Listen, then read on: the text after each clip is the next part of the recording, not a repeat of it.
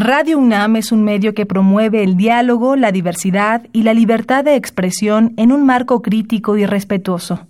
Los comentarios expresados a lo largo de su programación reflejan la opinión de quien los emite, mas no de la radiodifusora.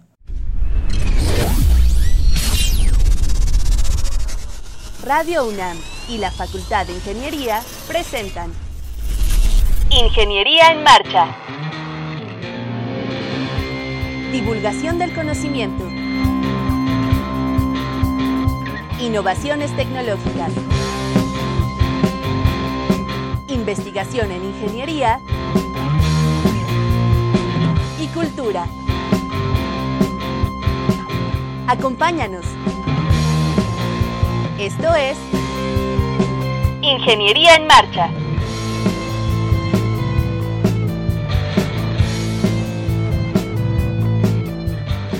Amigos, muy buenas tardes. Qué gusto saludarles en este martes muy especial, 18 de diciembre de 2018. Especial porque primero es 18 del 18 y segundo porque seguramente usted está disfrutando de sus vacaciones bien merecidas.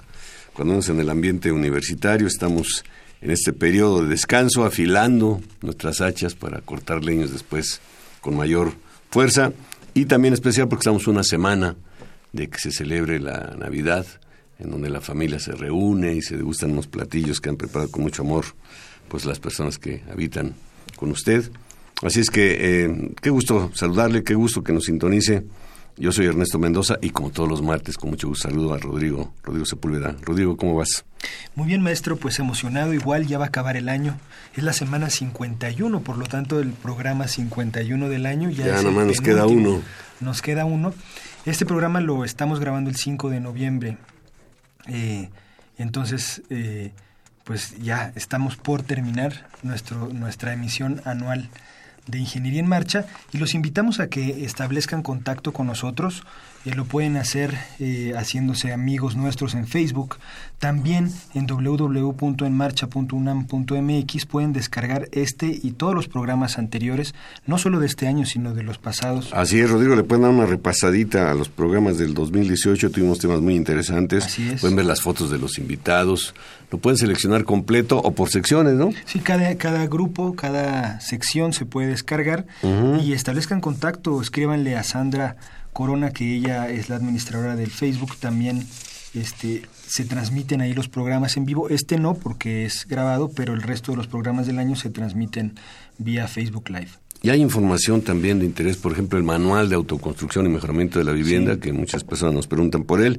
Ya no se editó, pero el, original está ahí en, en la página, usted lo puede descargar tranquilamente, está en formato PDF o consultarlo si es de su interés en los capítulos que le interesen.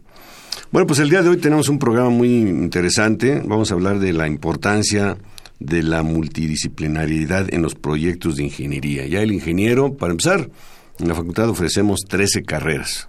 Eso le habla de que ya es muy difícil el que un ingeniero pueda abarcar todas las áreas de conocimiento, como lo hicieron los grandes pensadores y los grandes inventores. Así es. Ahí está Leonardo da Vinci, por ejemplo, ¿no?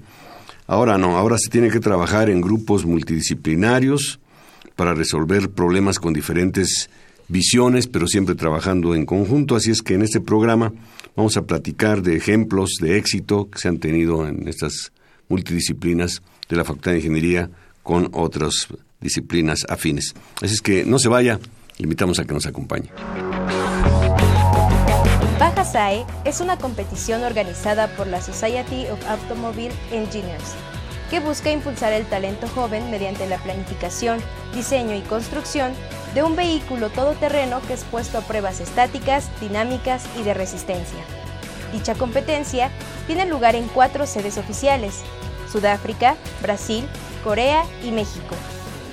Baja SAE México 2018 se realizó del 18 al 21 de octubre en Calimaya, Estado de México, y contó con la participación de 34 universidades nacionales, entre ellas la Universidad Nacional Autónoma de México con el equipo Puma Off-Road de la Facultad de Ingeniería, que hoy comparte sus experiencias en este certamen y su éxito en el trabajo multidisciplinario.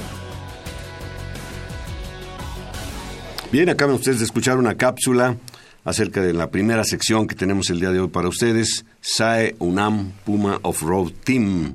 Nos acompañan Carla Itzel Arredondo Barocio. Carla, bienvenida, buenas tardes. Ah, hola, buenas tardes. Ella es presidente de este equipo. Y también están con nosotros Kelsantzin Aguirre Márquez, estudiante de administración. Kelsantzin, bienvenida. Hola, ¿qué tal? Gracias por acompañarnos aquí en Ingeniería en Marcha. Y Y también nos acompaña Luisa Fernanda Mar- Martínez Delgado de Diseño Industrial. Sí, hola. Bienvenidas. Bueno, tres. pues como ya lo decíamos, Rodrigo, Gracias. son integrantes del Baja SAE UNAM Puma Off-Road Team. Vamos por partes. ¿Qué es eso de SAE UNAM? Baja SAE UNAM. Vamos a preguntarle a Carla.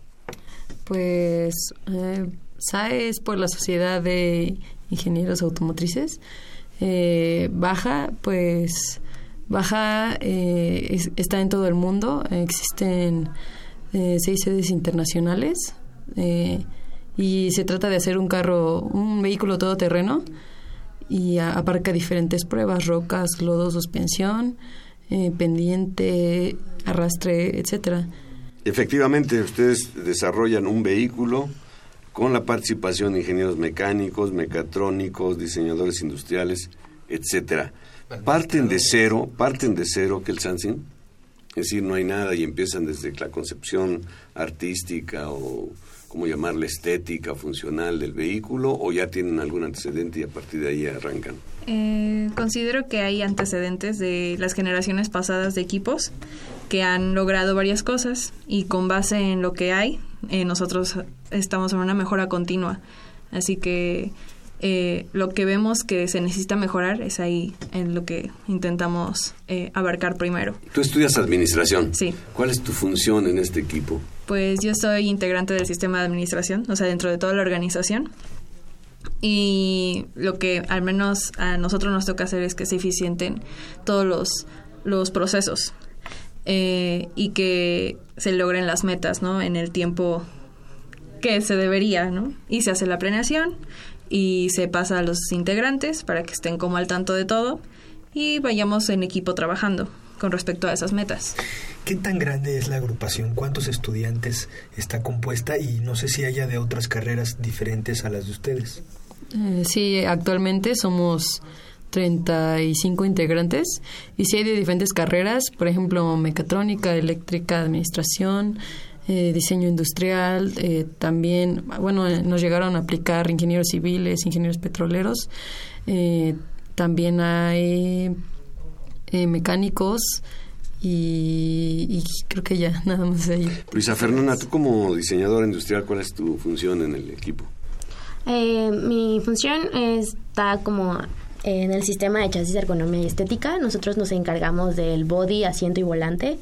Y uh, no solamente como el diseño y manufactura, sino también el impacto que debe tener el, el vehículo cuando tú lo ves. O sea, ese impacto estético eh, que tiene con, con otras personas en competencia. Pero ligado, decías, a la ergonomía y A a la ergonomía, funcionalidad. Si nos vamos a los autos comerciales, ¿ustedes, ¿tú qué crees que compra la gente? Este, ¿qué, ¿Qué tanto impacta la forma que tiene el vehículo? Eh, sí, o sea, la forma, el color. eh, a veces también tiene mucho que ver la marca. Todo eso es importante, pero en el caso de ustedes, ¿qué es lo que buscan al, al diseñar ese vehículo? ¿Cuál es el principal objetivo? Principal- nuestro principal objetivo es formar ingenieros. Más que ganar un premio, eh, nosotros formamos ingenieros, profesionistas y tratamos de que todos los problemas, como son multidisciplinarios, que nosotros en algún futuro que estemos trabajando o investigando podamos resolverlos de manera eficiente y, y rápida. ¿Pero el, el vehículo va a competir en algún lado? Sí, el vehículo va a competir, va competimos en competencias nacionales e internacionales. Hemos sido, ah, bueno, aquí la competencia internacional que se desarrolla en México está en Toluca y también en, en Bajío, pero esa es nacional, y también hemos ido a Estados Unidos. Y bueno, de- la diferencia de competir aquí en México y en Estados Unidos es que em, muchas veces em, en Estados Unidos se les patrocina con mayor cantidad de dinero al estar las empresas madre en ese país. Y pues en ingeniería no tenemos mucha diferencia. eh, nos la ingeniería que se aplica aquí en México es la misma que se aplica en Estados Unidos, entonces podemos comparar eh, cómo nos estamos desempeñando nosotros al adquirir conocimientos de la facultad y compararlos con eh, eh, universidades internacionales. Las, las, competencias en las que participan se evalúan diferentes aspectos del vehículo y van cambiando, se tienen que ir adaptando a la competencia o ese vehículo con esas características lo, va, lo llevan a, diferentes foros. Sí, este, cada año sale un nuevo reglamento con, ya sea se le cambia solo un artículo, un, eh, varios artículos, este, em, eh, sí se innova cada año, se empieza desde el diseño, eh, del vehículo, se toma el estado del arte, todo lo que sucede con los vehículos anteriores y lo que se está innovando en otras universidades. Lo adquirimos en el diseño, después análisis, diseño conceptual, diseño de detalle, se itera varias veces para obtener el, el, producto final, que es el vehículo que va a ir a competencia. Bien, para nuestro público estamos transmitiendo Ingeniería en Marcha en este día 18 de diciembre y platicando con estudiantes de la UNAM, de diferentes carreras, en este proyecto Baja SAE UNAM, que tiene como propósito desarrollar un vehículo con la participación de varios, varias disciplinas. Eh, si quisiéramos describir la ficha técnica del vehículo, someramente, de qué tamaño es, este, qué motor tiene, qué velocidad desarrolla, etcétera, etcétera. Eh, bueno, el carro es de ancho aproximadamente metro y medio, de largo como dos metros y de alto eh, metro y medio. Es monoplaza. Sí, es monoplaza, monoplaza. Tiene un motor Bridge en Straton de 10 caballos. En, nosotros eh, diseñamos el reductor de velocidades, que sería la transmisión en este caso. Actualmente contamos nada más con una transmisión. Eh, ¿El motor es accionado aquí a gasolina? Sí, a gasolina eh, y es manual, no tiene llave ni nada de eso. no se le permiten modificaciones con respecto al reglamento. ¿Cómo lo arrancan? Eh, como si fuera un motor de podadora. Briggs Staton son, son de esos motorcitos que tienen las revolvedoras, ¿no? En la construcción. Sí sí sí, sí son de esos exactamente. Sí, es un modelo muy parecido a los de podadora. Y pues con eso tenemos que hacer magia. ¿Cuál es la velocidad máxima que desarrolla? Eh, está calculada. Que aquí en México no se puede circular más de 50 por hora. en insurgentes. Eh, de todos modos, eh, nuestro vehículo llega llegó a 36 kilómetros por hora aproximadamente. 36 kilómetros por hora. Muy bien, ¿quién lo tripula? Pues entre nosotros hacemos exámenes de reglamento donde también este, se tienen lineamientos para ser piloto y ya depende de cada prueba porque se tienen varias, entonces se elige el piloto más ligero, el piloto más pesado, eh, el piloto con mejor eh, movilidad en el, vehículo, o sea, diferentes características. ¿Cómo nos ha ido en las competencias nacionales e internacionales? Pues a nivel eh, escudería hemos crecido bastante. en esta competencia, por ejemplo, pasamos la prueba de maniobrabilidad que consiste en vueltas extremadamente cerradas para el vehículo, cosa que no se había hecho en competencias anteriores. También por primera vez pasamos la prueba de rocas, que tampoco se habían pasado en competencias anteriores, pero pues también se ve el desempeño de los otros vehículos. Entonces em, logramos en eh, general el lugar 19 de 34 universidades que eran. Em, y también pues en ventas eh, logramos el, el, noveno lugar, aumentando de la competencia anterior de 38 puntos a 40 puntos. ¿Qué se evalúan en ventas? Eh, em, esa me, me, tocó a mí junto con un compañero de ingeniería industrial. Eh, nos pidieron la corrida financiera y nos pidieron como tal el modelo de negocios, presentando un modelo Canvas muy sencillo a los jueces y una presentación eh, con cómo quedaría el auto de acuerdo a nuestro proyecto. Este año lo que quisimos hacer es utilizar el auto para hacer mapping en Google, en Google Street View. Y pues, eh, bueno, los mismos jueces nos dijeron que era un proyecto interesante porque se están implementando, o sea, se está usando el auto para una función tecnológica y para ayudarle a una empresa a lograr su meta. Entonces, pues básicamente era eso, ¿no? La parte de la corrida financiera, eh, la presentación como tal y el modelo de negocios que fuera eh, viable. Es como si lo presentaran ante el público, pero es ante el jurado, ¿no? Como si se quisiera comercializar. Sí, es para comercializarlo. O sea, uno iba con el proyecto como tal, necesito tanto dinero y necesitamos financiamiento o en todo caso eh, que sean accionistas ¿no? de la organización. Ya, ya. ¿Quién o quiénes les apoyan en la parte académica? y, si hay productos académicos, de tesis, escritos, ensayos, artículos. Sí, tenemos eh, bueno un asesor de base que es el faculty, el ingeniero Antonio Cepeda. Y ya si nosotros queremos eh, buscar más asesoramiento, pues eh, vamos al edificio de, eh, del CIA, el Centro de Ingeniería Avanzada, y pues ahí hay muchos profesores que nos pueden apoyar.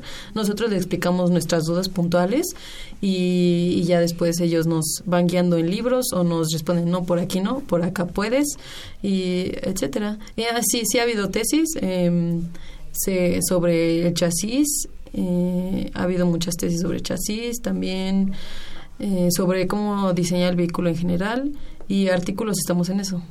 Carla, tú lo decías al inicio muy atinadamente, la, la idea, pues bueno, no es salir al mercado con un vehículo, ni mucho menos. La competencia es importante, pero lo más relevante es la formación de los recursos humanos.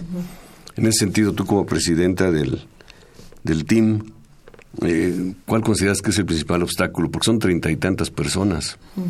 ¿Qué es lo más difícil para poder trabajar con equipo de ese tamaño? La comunicación, incluso aunque seamos 12, la comunicación siempre es un tema extremadamente importante dentro del equipo. Puedo decirle yo a una persona, eh, te dejé esto, pero eh, su compañero de trabajo dijo, no, a mí no me dijo nada. Entonces, la comunicación siempre es un tema que muchas veces a lo mejor nos atrasa en nuestro... ¿Y cómo lo han resuelto? Pues... Con el celular ahora es más fácil, ¿no? Sí, sí, por celular es mucho más fácil.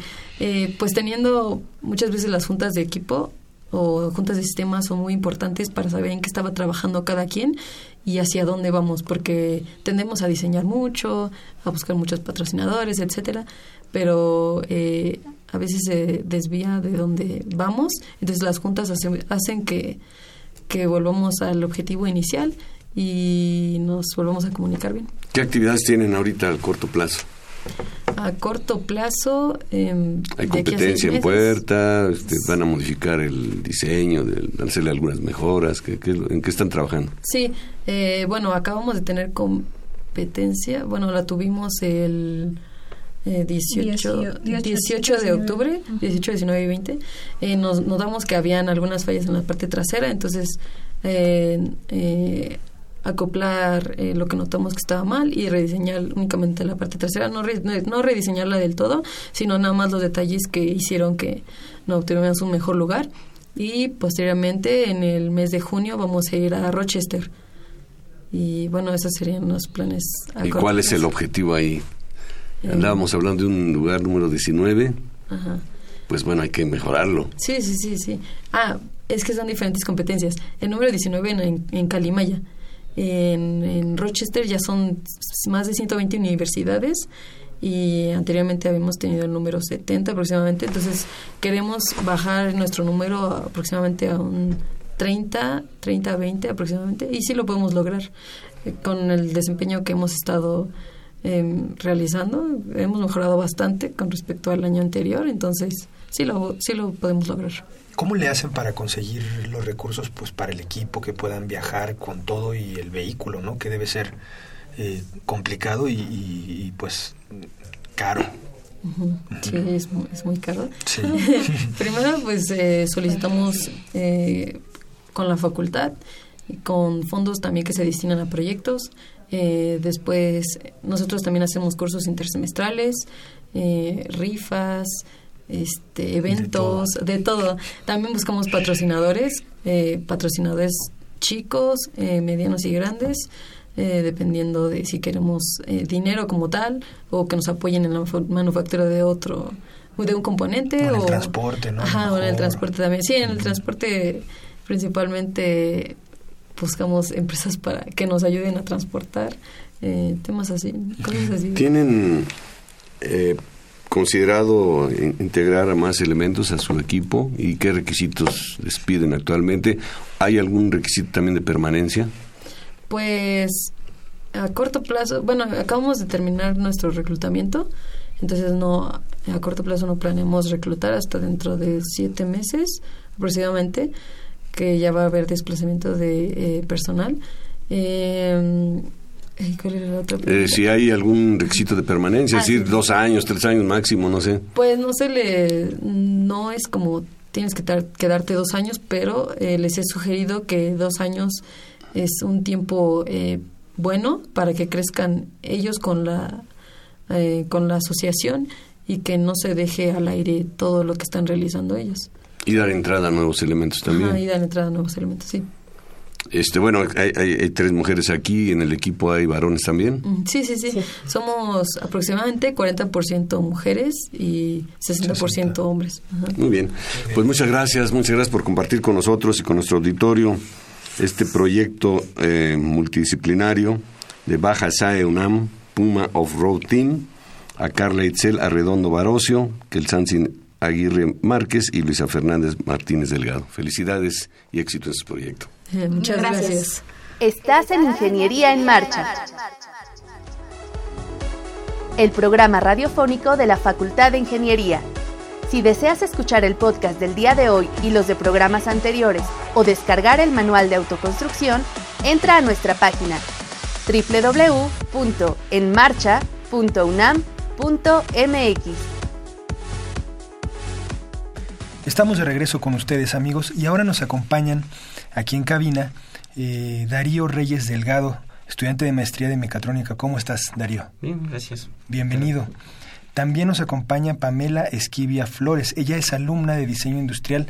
Está, eres tesista, tengo entendido, de diseño industrial. ¿Cómo estás? Sí, muy bien, muchas gracias. Y Mauricio Suárez Noriega, de Ingeniería Mecánica de la Facultad de Ingeniería. Bienvenido Mauricio, buenas tardes. Hola, buenas tardes, muchísimas gracias. Bienvenidos, nos van a hablar de un tema eh, bien interesante que de hecho fue noticia recientemente y es eh, en general desarrollo de cápsulas para resguardo de documentos históricos. Ustedes pertenecen a un grupo de trabajo comandado por el doctor Alejandro Reivich, la doctora Pilar Corona y el doctor Vicente Borja, ¿verdad? Sí, así es. Y bueno, el, tema es pues es súper interesante. Platíquenos un poquito de esto, por favor. Pues, Luis Darío, empezamos con Luis Darío.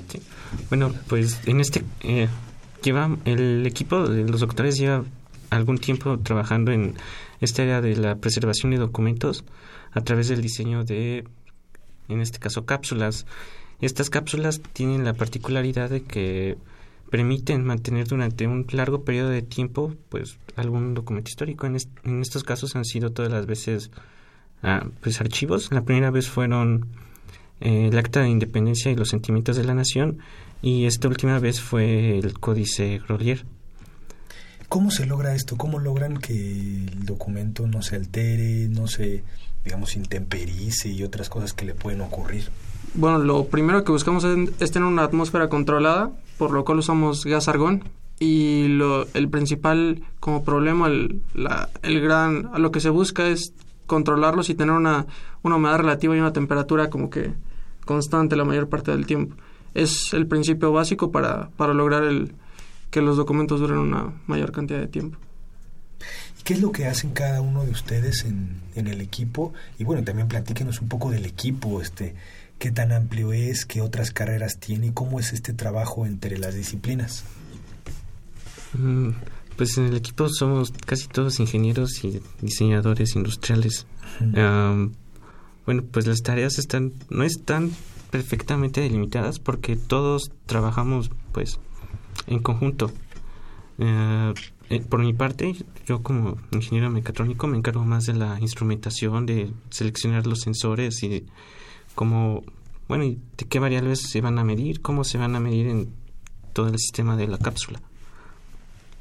A ver, eh, Pamela, platíquenos un poquito, se habla de una cápsula, no sé, nos imaginamos una o las personas que nos están escuchando una cápsula pues de, diferente tamaño, de diferente forma. ¿Cómo es físicamente la cápsula que va a contener los documentos históricos? Pues es un digámoslo, como un sándwich, Sí. como de un metro veinte, en el que adentro está el códice. ¿Es transparente? Es, es todo ¿Se puede- transparente de policarbonato. Ok. Entonces, pues, por decir, en, en mi parte, en lo que hago de diseño industrial, es más como la parte de configuración y de, de esta parte visual. O sea, el códice necesitaba una base en la que est- estuviera, pues, Apoyado. apoyado.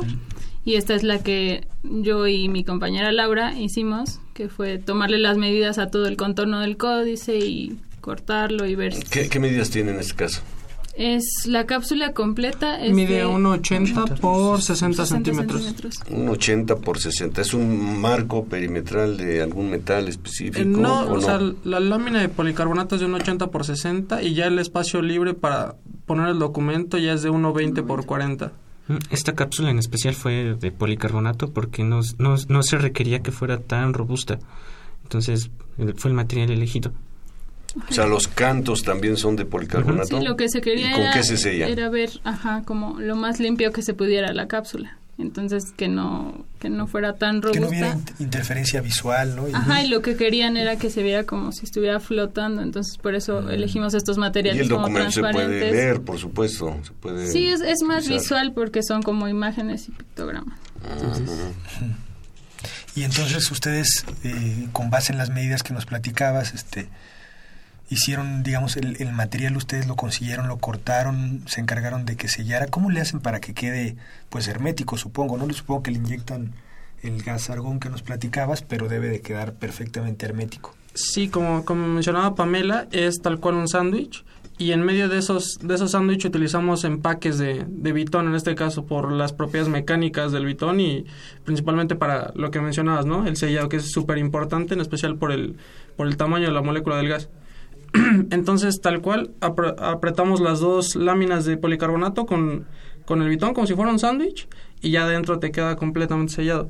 Para, para entrar y otra parte muy importante que era lo, lo visual, este, adaptamos y se diseñaron unas válvulas hechas eh, tal cual por nosotros en, en el mismo policarbonato, ¿no? Ay, ¿Cuáles fueron pues, las ventajas de esto? Es que se ve sin válvulas. Entonces la cápsula se ve completamente limpia, no se, no se lee nada más. Entonces, pues es nuestro... El método de sellado que ahorita tiene la... ¿Qué tiempo puede durar un documento dentro de esta cápsula? ¿Lo han estimado o es Pues, eterno? No, no es eterno. Porque al final de cuentas, aunque los materiales por sus propiedades químicas nos permitan mantenerla ahí durante mucho tiempo, en algún punto pues se va, va a haber fugas por permeabilidad. Esta cápsula específicamente fue diseñada para tener el documento expuesto un mes. Pero bueno, fue por las especificaciones de las personas del museo, pero esa se podría utilizarlo para mantenerlo durante 10 años. ¿Y, y, y qué, en dónde estaba antes de que lo, de que lo encapsulara. insertaran? Ajá.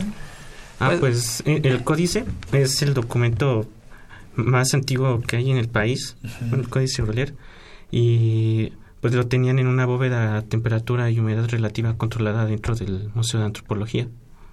Ya. Tuvimos que, ah, bueno, se diseñó la cápsula, la armamos previamente en, en la, fa- en la en la facultad y la tuvimos que llevar a la bóveda para trabajar a las condiciones que estaba el códice. Claro. Y ahí se, ahí se realizó el sellado y posteriormente se llevó a la sala donde iba a estar expuesto. ¿Conocen ustedes el caso de algún documento histórico, no, no solamente en México, sino en el mundo, que se haya dañado, tristemente se haya dañado, que no se haya podido recuperar? A veces uno rescata archivos, por ejemplo, yo tenía por ahí un cuaderno de cuando era estudiante, ya pasaron muchos años, y se pone amarillento totalmente y como que ya no se lee muy bien lo que estaba escrito ahí, sobre todo también con lo que fue escrito, ¿no? ¿Conocen ustedes algún caso así? ¿Un En documento México, que se haya dañado? Sí, que por no haberlo conservado, pues eh, tristemente ya no se puede recuperar. Pues en una, en una plática de las que llegaron a dar en el instituto, este, justamente hablaban de un documento así, tal cual, unas cartas que ya el, el estado de desgaste era tanto que si abrían la carta para leerla ya no se podía, ¿no? Nos hablaban de mecanismos para poder leer por adentro mediante electromagnetismo. Este, pero pues sí, lo, lo que se busca es pues conservarlo la mayor cantidad de tiempo y evitando todo ese tipo de, de situaciones. Y digamos, pasa el mes de exhibición y se extrae de la cápsula el, el códice y se vuelve a poner en, en la bóveda que lo tenían o Ujú, De hecho, ahorita está ese está en ese proceso como nosotros teníamos que mantener las condiciones dentro de la cápsula. Eh, a pesar de cómo estuviera el ambiente en la sala donde se expuso, pues ahora pues logramos mantenerlos al nivel que queríamos, pero ahora que se llevó a la bóveda, ahí se abrió y ahorita está con la cápsula abierta para que se regule el nivel de humedad relativa y de temperatura del códice. ¿Es caro el sistema este de encapsulado? Lo comento porque, bueno, al regresarlo a sus condiciones anteriores corre el riesgo de que se pueda deteriorar. Digamos, el tiempo de, de deterioro va a ser mayor que si estuviera encapsulado, ¿no? Pues eh, en la bóveda específicamente no, porque esa está la- a las condiciones que requiere el códice. O sea, nuestra cápsula era una réplica pequeña de la bóveda para poderlo mostrar en la sala. público. Ujú. Pero mientras esté en la bóveda, pues no le debería pasar nada.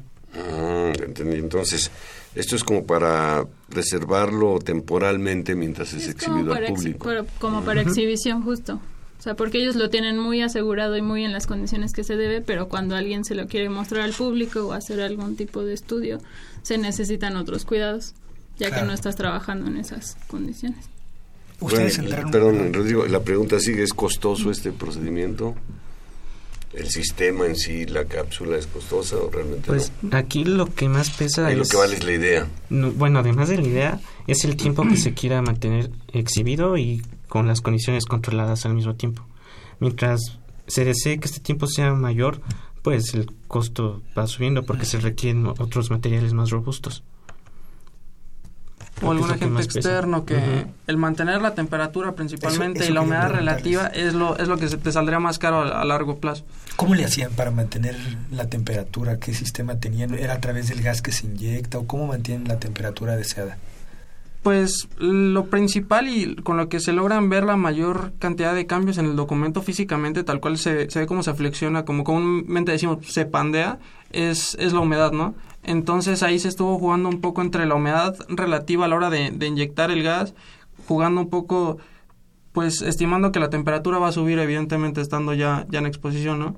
Entonces ahí el doctor, que es el que tiene la, la mayor experiencia con esto, este pues se estuvo como que previniendo todos esos cambios para poder controlar la humedad relativa sin importar que la temperatura variara mucho ya estando en exposición. ¿E- ¿Esa cápsula se ha pensado únicamente para documentos históricos o se puede emplear, por ejemplo, para cuadros, para pinturas, este, alguna otra cosa? Pues una, una de las de los requerimientos y que, que fue lo que ayudó mucho es que esta cápsula pues sí tiene un, un gran espacio, ¿no? O sea, una, una gran altura y sí podemos meter pues lo que sea y lo, lo que quepa. Y digamos, Tal algún, algún lienzo ¿no? de una pintura famosa, pues se, se des- se desmonta de su marco posiblemente y se podría meter a una cápsula de este tipo, mostrarla así, sin su, sin su marco, y luego ya regresarla. ¿Qué, qué pasa en los museos, eh? por curiosidad? ¿Cómo, ¿Cómo se preservan las obras de los museos? Pues ¿Tienen ustedes de- noticia? depende de- del valor de la obra, básicamente. Lo más preciado se supone que esté en las bóvedas y lo más delicado. Y lo que no requiere tantos cuidados es lo que está expuesto al público. ¿Ustedes tuvieron oportunidad de entrar a la, a la bóveda? ¿Y cómo es el ambiente ahí? ¿Qué es lo que tienen? Este, ¿Controlan igual el, el- el- el gas que hay alrededor, el- la atmósfera? ¿Cómo funciona? Pues sí, fue, fue una experiencia muy padre, ¿no? O sea, digo, desde que entras te das cuenta que las bóvedas sí son como te las pintan en las películas, que fue lo, lo primero que me llamó mucho la atención. Este, y, pero pues nada, nada más, o sea, tú ves un cuarto muy grande, sientes que hace mucho frío, porque estás como a 16 grados. Como les comentaba Darío, lo, lo que te controlan es la humedad relativa y la temperatura, ¿no? De ahí en fuera, pues teníamos una mesa, se colocó la, la bóveda, empezó- la, bóveda- la cápsula, se, se comenzó a armar y pues ya sin... Y digo, los documentos están en unas como gavetas, por así decirlo, guardados, acomodados, pero, pero nada más. ¿A quién pertenece el documento este, el códice? Es del Instituto Nacional de Antropología e Historia, ¿La bóveda dónde estaba en físicamente? el Museo Nacional de Antropología. Ajá. Ustedes tuvieron que entrar ahí, este, abrir la bóveda, meter el documento, cerrar la bóveda. Sí, o sea, Bueno, hay, mm, hay encargados, hay encargados Ellos lo y ellos son los que Sí. tienen y manipulan el documento. Nosotros no podemos decirles, Ni ay, sí, tocarlo pásamelo y siquiera". ponlo aquí, no. O sea, nosotros les preparábamos todo y ya los dejábamos a ellos trabajar con el documento. ¿Cómo lo manipulan? ¿Con guantes especiales Con o con guantes y con, todo lo que Así que con algodones, ¿no? Como herramientas, dicen. ajá.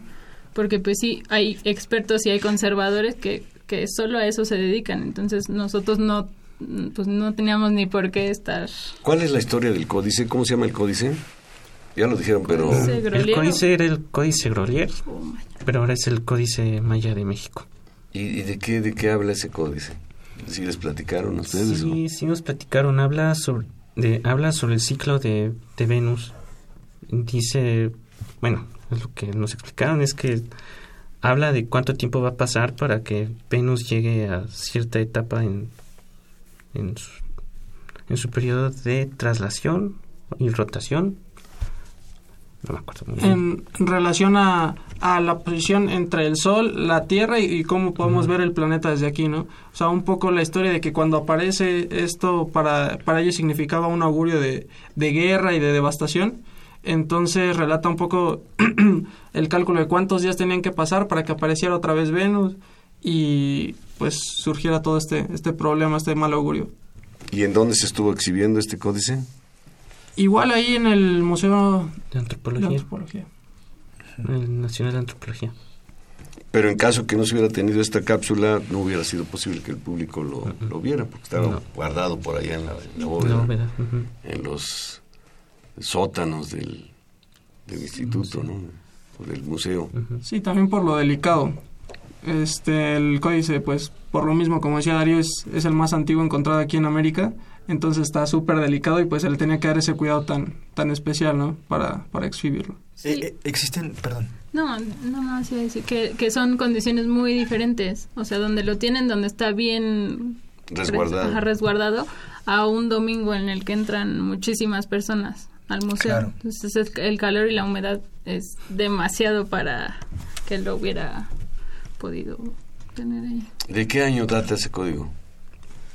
Mm, no me acuerdo. No. Sí, ¿no? Ya te- ¿Pero qué será de mil, qué? cien años, ¿no? Mi- 1400 y algo, 1500 y algo. O sea, la, la pregunta es porque, me imagino, alguien lo descubrió.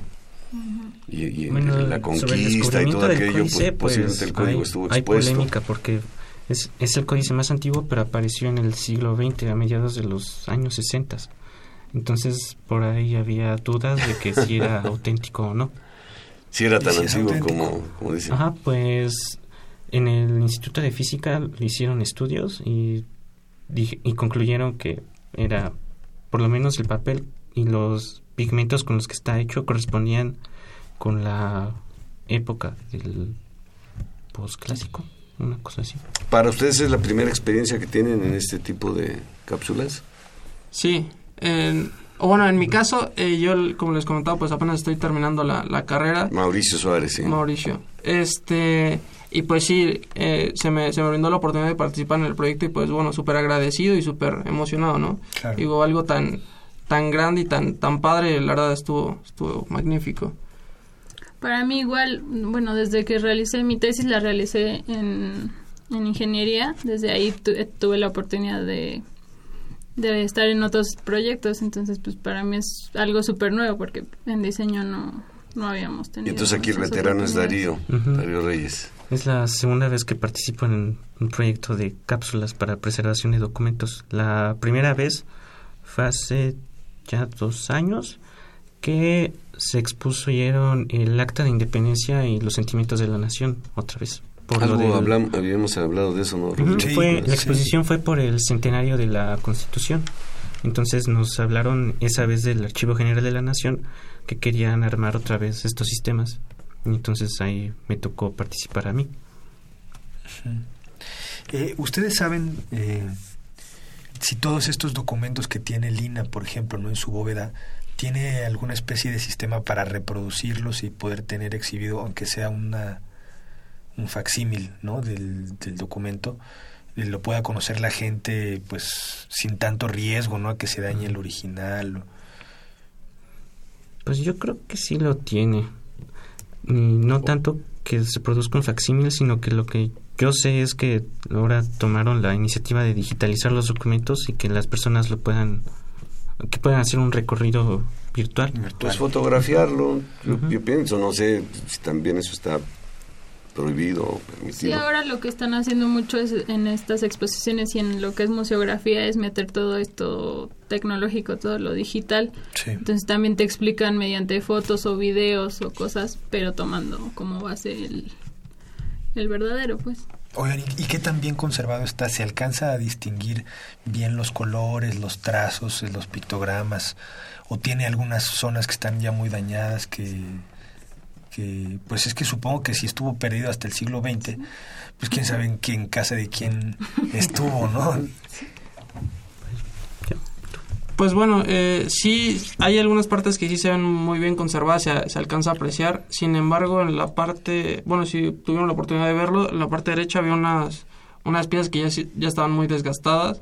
Algunas, eh, por lo que nos comentaban, unos bichitos ya se estaban empezando a, a comer el códice. Sí.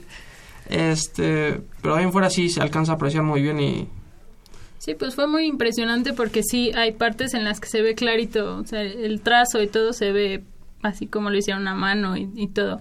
Pero sí, como decimos, bueno, es un documento muy antiguo y pues el papel también es por capas. Entonces ya hay unas partes en las que se ve la capa de en medio, la capa de abajo, ya no tanto el, la capa en donde en donde hicieron los trazos. Yeah. Pero pues es por ¿Qué, qué tipo de papel es? Es, es un papel, papel amate. amate. Pero son varias capas y tiene una cobertura de como de yeso, ¿no? Uh -huh. En donde trazaron. Donde hicieron los trazos, los dibujos con colores. Uh -huh. ¿Tienen algún proyecto en puerta en ese sentido? De, de, la preservación, bueno, hay uno en curso en a través de el programa PAPIT en la facultad, bueno, acá con la doctora Pilar y pues ahí estamos haciendo um, queremos reproducir diferentes condiciones en cápsulas pero de menor tamaño. Entonces queremos estudiar cómo estas condiciones que vamos a producir nosotros alteran diferentes tipos de papel cuando están dentro de la cápsula. Ok. Está muy interesante. Pues Pamela, Darío y Mauricio, muchísimas gracias por venir al programa. A ustedes. Gracias, a ustedes. gracias. Felicidades. Felicidades. Gracias. Gracias. Estás en Ingeniería en Marcha el programa radiofónico de la Facultad de Ingeniería. Si deseas escuchar el podcast del día de hoy y los de programas anteriores o descargar el manual de autoconstrucción, entra a nuestra página www.enmarcha.unam.mx. Estamos de regreso, gracias por continuar con nosotros. Le recordamos que está usted sintonizando Ingeniería en Marcha y que estamos platicando sobre el desarrollo de proyectos multidisciplinarios por estudiantes y profesores de la Facultad de Ingeniería. Ya presentamos dos de ellos y vamos con uno muy, muy importante que es eh, la rehabilitación por medio de realidad virtual en pacientes con enfermedades degenerativas en los miembros superiores. Parecería este un tema de medicina, de hecho lo es. Ahí está la multidisciplinariedad. Y nos van a platicar de ello Miguel Ángel Santiago Gorostieta Esperón. Miguel Ángel, buenas tardes. Muchas gracias por la invitación. Él es presidente de SOSBI. En un momentito le diremos que es SOSBI. También nos acompaña Brian Ramírez Contreras, vicepresidente. Bienvenido, Hola, Brian. Y Lucero Niteja Huchín Servín, integrante de SOSBI. Buenas tardes. ¿Qué es SOSBI para nuestro público, por favor? Bueno, es la Sociedad de Alumnos en Sistemas Biomédicos. Está integrado por alumnos de todas las ingenierías Casi todo. Bueno, de casi todas las ingenierías. Está integrado también por físicos biomédicos y también pueden entrar personas afines, con áreas afines a sistemas biomédicos. Por supuesto, médicos, me imagino. Sí. Sí. sí, sí, sí. Para nuestro público, la carrera de, sistem de sistemas biomédicos eh, este, se instituyó en la Facultad de Ingeniería pues, hace como nueve semestres aproximadamente. Sí, así es. Brian es uno de los pioneros, pioneros en esta, sí, en esta claro. carrera. ¿no? Y, y, este año se implementó la de ingeniería ambiental, Rodrigo. Sí. Entonces es, la ingeniería pues se sigue Va creciendo, claro. Eh, ¿qué, ¿Qué hacen ustedes primordialmente en SOSBI? Le preguntamos a Miguel Ángel. Bueno, nosotros ahorita actualmente pues somos una agrupación relativamente nueva todavía. Tenemos un año de creación dentro de la facultad, pero pues ahorita hemos crecido un poco dentro de nuestro campo, por así decirlo, y ahorita nos dedicamos a hacer o programar cursos intersemestrales, algunas conferencias o charlas junto con el Departamento de Ingeniería de Biomédicos y también hemos interactuado con agrupaciones de otras facultades o de otras instituciones a nivel público como el IPN, la UAM. Tenemos contacto con también universidades privadas como la NAWAC, Ibero, TEC. Entonces, nuestro grupo de trabajo ha sido, bueno, ha ido creciendo un poco por esos enlaces que hemos organizado y nos ha formado como de carácter para los chicos que van creciendo dentro del área de la carrera, van contactando a otras universidades para saber cuáles son las diferencias de su carrera junto con la que tenemos ahorita en la facultad y nos dedicamos a hacer también algunos pequeños proyectos que les ayudan a los chicos a involucrarse en materias un poco más adelantadas que no han llevado, pero les ayudan a su formación dentro de la universidad. Es muy interesante el, el objeto de la, de la sociedad. Y este proyecto específico eh, de rehabilitación por medio de realidad virtual. Primero, yo quisiera diseccionarlo un poquito para hacer acorde con, la, con la, la, cuestión del, del, sistema biomédico. Rehabilitación por medio de realidad virtual. ¿Eso cómo debemos entenderlo, Lucero? Bueno, se está haciendo un sistema con realidad virtual para que las personas que tienen eh, bueno, que no tienen suficiente movilidad en la mano, mediante esta... Realidad virtual. Ajá, esta interfaz. Mediante la interfaz puedan, bueno, puedan tener una, una mejoría en el movimiento de la mano. ¿Cómo, ¿Cómo funciona la interfaz y cómo se ve, digamos, reflejada ¿no? en la mejoría física del... Porque, pues, se suena raro, ¿no? Que por medio de una de algo que no existe, uh -huh. de, puedas eh, reparar algo que existe. Que sí, ¿no? existe. Sí, sí. Bueno, lo, los entornos de realidad virtual, pues sí son entornos que no existen en nuestro espacio, pero psicológicamente y también en el área de, de fisioterapia, le ayudan al paciente a suponer que lo está logrando. Entonces, aquella persona que tiene Alzheimer, por eso son degenerativas, o personas que perdieron el miembro y no y tienen esta eh, vamos a decirlo, el, el, famoso miembro fantasma, sí. que siente que existe todavía su miembro, con la realidad virtual puede pensar que sí está logrando esos movimientos. Es decir, tal vez físicamente, si está haciendo un ejercicio con el fisioterapeuta, de armar un rompecabezas o de armar algún juguete con piezas, esa destreza manual a lo mejor le cuesta mucho trabajo hacerla. En un entorno de realidad virtual, él estaría suponiendo que lo está logrando. Entonces hace esa mejoría de interpretar que, es, que los movimientos los logra. Entonces, no realmente eh, físicamente es un poco más tardado realizar ese tipo de terapias. Por medio de la realidad virtual, los fisioterapeutas les ayuda a tener una mejor retroalimentación, de poder estar manipulando esos objetos, pero no en un ambiente real, en un ambiente virtual y que los está manipulando. Entonces, Pero ¿quién opera esa realidad? A ver, no, no me mismo, queda muy claro. ¿eh? Yo paciente, creo que a muchos de sí. público tampoco claro. les queda muy claro. Sí, digamos, uno manda la señal ¿no? a la mano para sujetar, ¿no? Sí, Lo que sea. Y cuando uno se pone los lentes, que supongo que es así, uh -huh. y aunque vea un entorno, digamos, simulado, uh -huh. ¿cómo, ¿cómo sincronizamos esa señal de la cabeza para que con otros dispositivos externos, ¿no? Okay. Pueden ser desde sensores mioeléctricos, sensores de movimiento, que se, bueno, se programan junto con la interfaz, que están colocados también en sus brazos, en sus okay, manos, okay. y esos movimientos se interpretan en, el, en, la interfaz, en el programa.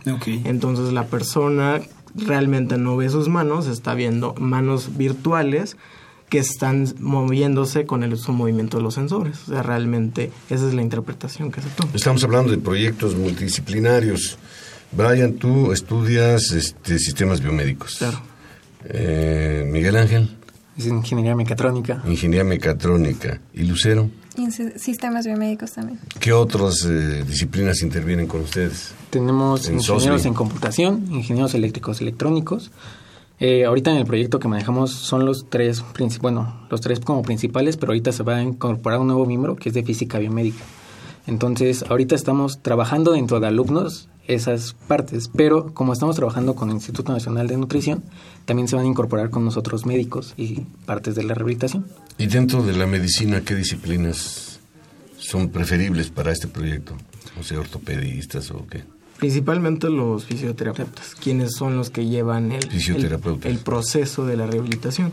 Los ortopedistas pues ven la parte clínica de, de la, del mejoramiento de su, bueno, vamos a decirlo así, de la enfermedad que va teniendo la persona. Pero el fisioterapeuta es el que se involucra con la, con la rehabilitación que tiene el paciente realmente. El médico pues prescribe y va viendo la clínica del paciente, pero el fisioterapeuta es quien le ayuda a mejorar en- dentro de su padecimiento. Entonces nosotros integramos ese equipo en solucionar problemas de, de cosas que los médicos pues no, no dominan, ¿no? La- el dominio de las interfaces virtuales, el dominio de sensores, de la electrónica. Entonces para eso formamos los grupos multidisciplinarios. Pero ahí está la multidisciplina. Exacto. Ustedes sí conocen de lo que los médicos no. Exacto. Y los médicos de lo que ustedes tampoco dominan. Eh, y, y después, digamos, si el paciente lo utiliza, ¿qué efectos tiene en él o, o cómo le ayuda a, a cortar, como nos mencionabas, ¿no? Respecto a una rehabilitación o terapia física, utilizar el dispositivo. Pues, por ejemplo, el utilizar el dispositivo es como algo muy factible para ellos porque durante la rehabilitación sin otra ayuda les como les cuesta tanto trabajo a ellos decir me duele moverlo realmente no lo estoy logrando y algo psicológico que les ayude como a impulsarlos que ya vean como una mano a pesar de que sea virtual pero ellos mismos están mandando la propia señal de que lo estoy moviendo Claro. entonces eso les ayuda psicológicamente a llevar una rehabilitación y que les diga lo estás haciendo bien, estás haciendo bien las cosas, vas por buen camino, puedes lograrlo. Entonces, de ahí es donde se agarra el fisioterapeuta para decirle, vas muy bien. Entonces, es como la diferencia entre ayudar, bueno, entre no utilizar ese sistema a hacer la rehabilitación convencional, que puede ser un poco más tardada, puede tardar hasta seis meses, o dependiendo la lesión, y que es con ejercicios muy lentos, que hay veces que hasta lo puedes llevar en casa, y en estos, a pesar de que tengas que estar como en un sistema controlado, pero el mismo cerebro ya está actuando dentro, retro, dentro de tu retroalimentación o dentro de tu re- rehabilitación.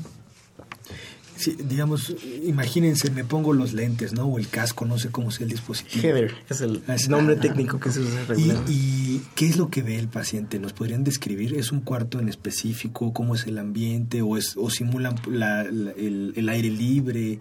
¿Un ambiente natural? ¿Cómo lo han pensado? Eh, hemos estado pensando en varios escenarios. Generalmente los fisioterapeutas nos, nos han indicado que sean escenarios que los pacientes reconozcan. Su sala de su casa, la cocina, el baño, a lo mejor una sala de estar, etcétera, en donde el paciente se sienta cómodo, ¿no? El paciente eh, no esté en un ambiente hospitalario que a veces es un poco tenso, ¿no? Que, que ves más pacientes en las rehabilitaciones, entonces se inmersa en un mundo aislado de eso, de eso que tal vez pueda interferir o factores externos que puedan involucrarse en la terapia. Claro. Entonces, eh, la ventaja también que tiene es que no manipula objetos físicos, ¿no? Si hay lesiones en, en, en estos miembros o si el paciente tiene la dificultad de tocarlos, ¿no? Pues esos ambientes virtuales simulan ser también objetos que no existen. O sea, entonces mueven, a lo mejor, si lo vemos sin el header, o sea, si el fisioterapeuta, pues está viendo una persona que está moviendo sus manos, pero aire. no vemos nada, ¿no? Estaban en el aire. Que un, un sistema, a lo mejor un rompecabezas o algún otro juguete, pues tiene que estar manipulando y a veces pues los mismos pacientes les cuesta trabajo de, ah, ya se me cayó la pieza, hay que volverla a recoger, entonces es un poquito más ¿Quién tardado. diseña esos ambientes? ¿Qué disciplina se encarga de ello? Lo pregunto porque Sí, estamos hablando de rehabilitación por medio de realidad virtual en pacientes con enfermedades degenerativas en los miembros superiores, en las manos. Hablabas tú, Brian, de las manos. Pero si quisieran enfocar esto a los pies, tendrían que crear un ambiente adecuado, pues no sé, para caminar o para patear un balón, a lo mejor, yo no sé. Eh, entonces, el ambiente, ¿quién, quién lo crea? Ah, bueno, pues también tenemos ingenieros en computación trabajando con nosotros y ellos son los que nos ayudan a diseñar el ambiente que de se usa dentro. Ajá. Yo tuve oportunidad de ponerme un header, dice que se llaman. Este, yo le llamé anteojos o algo así. Sí.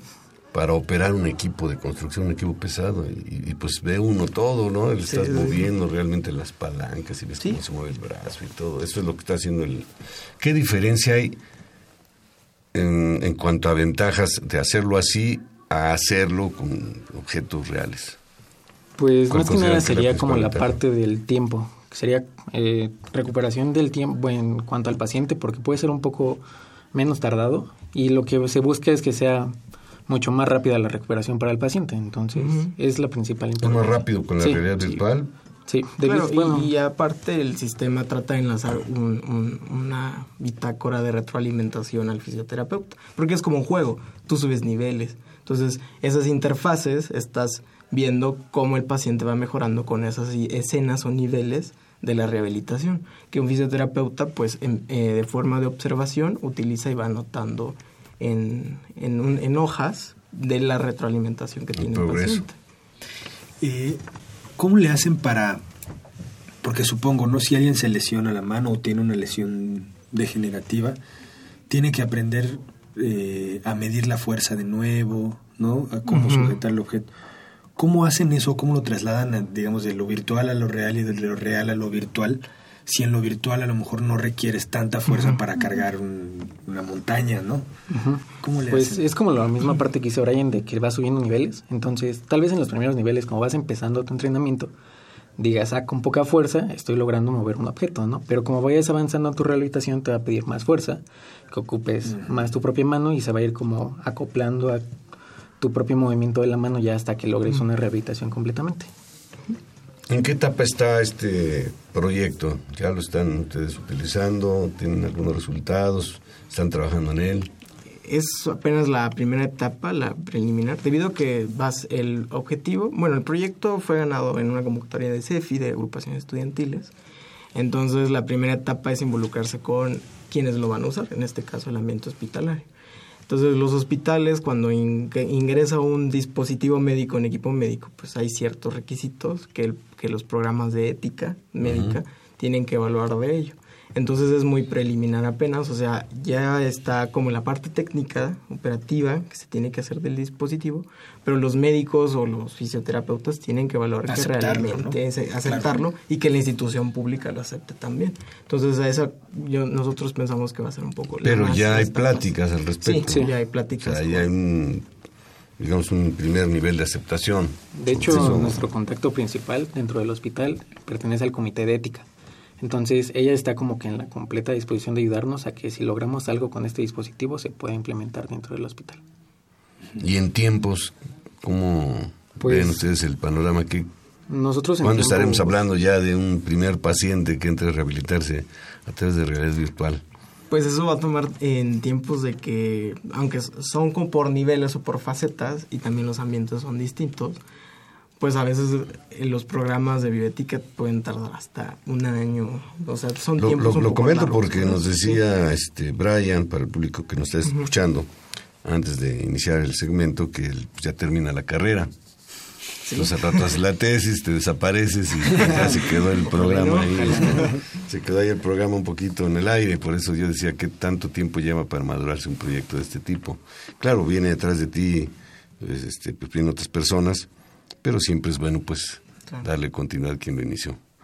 Sí, de hecho, lo que se busca es como, a pesar de que nosotros ya estemos de salida, dejar como que los chicos que van atrás de nosotros ya bien inmersos en el área para que puedan seguir con ese proyecto y a pesar de que nosotros ya no tengamos tanto tiempo, por así decirlo, lo sigamos apoyando para no dejarlo a la deriva y que se realice un buen Bueno, proyecto. Lucero nos dice que está por ahí de quinto semestre, ¿no? todavía Sí, te queda la mitad del camino. mitad, sí.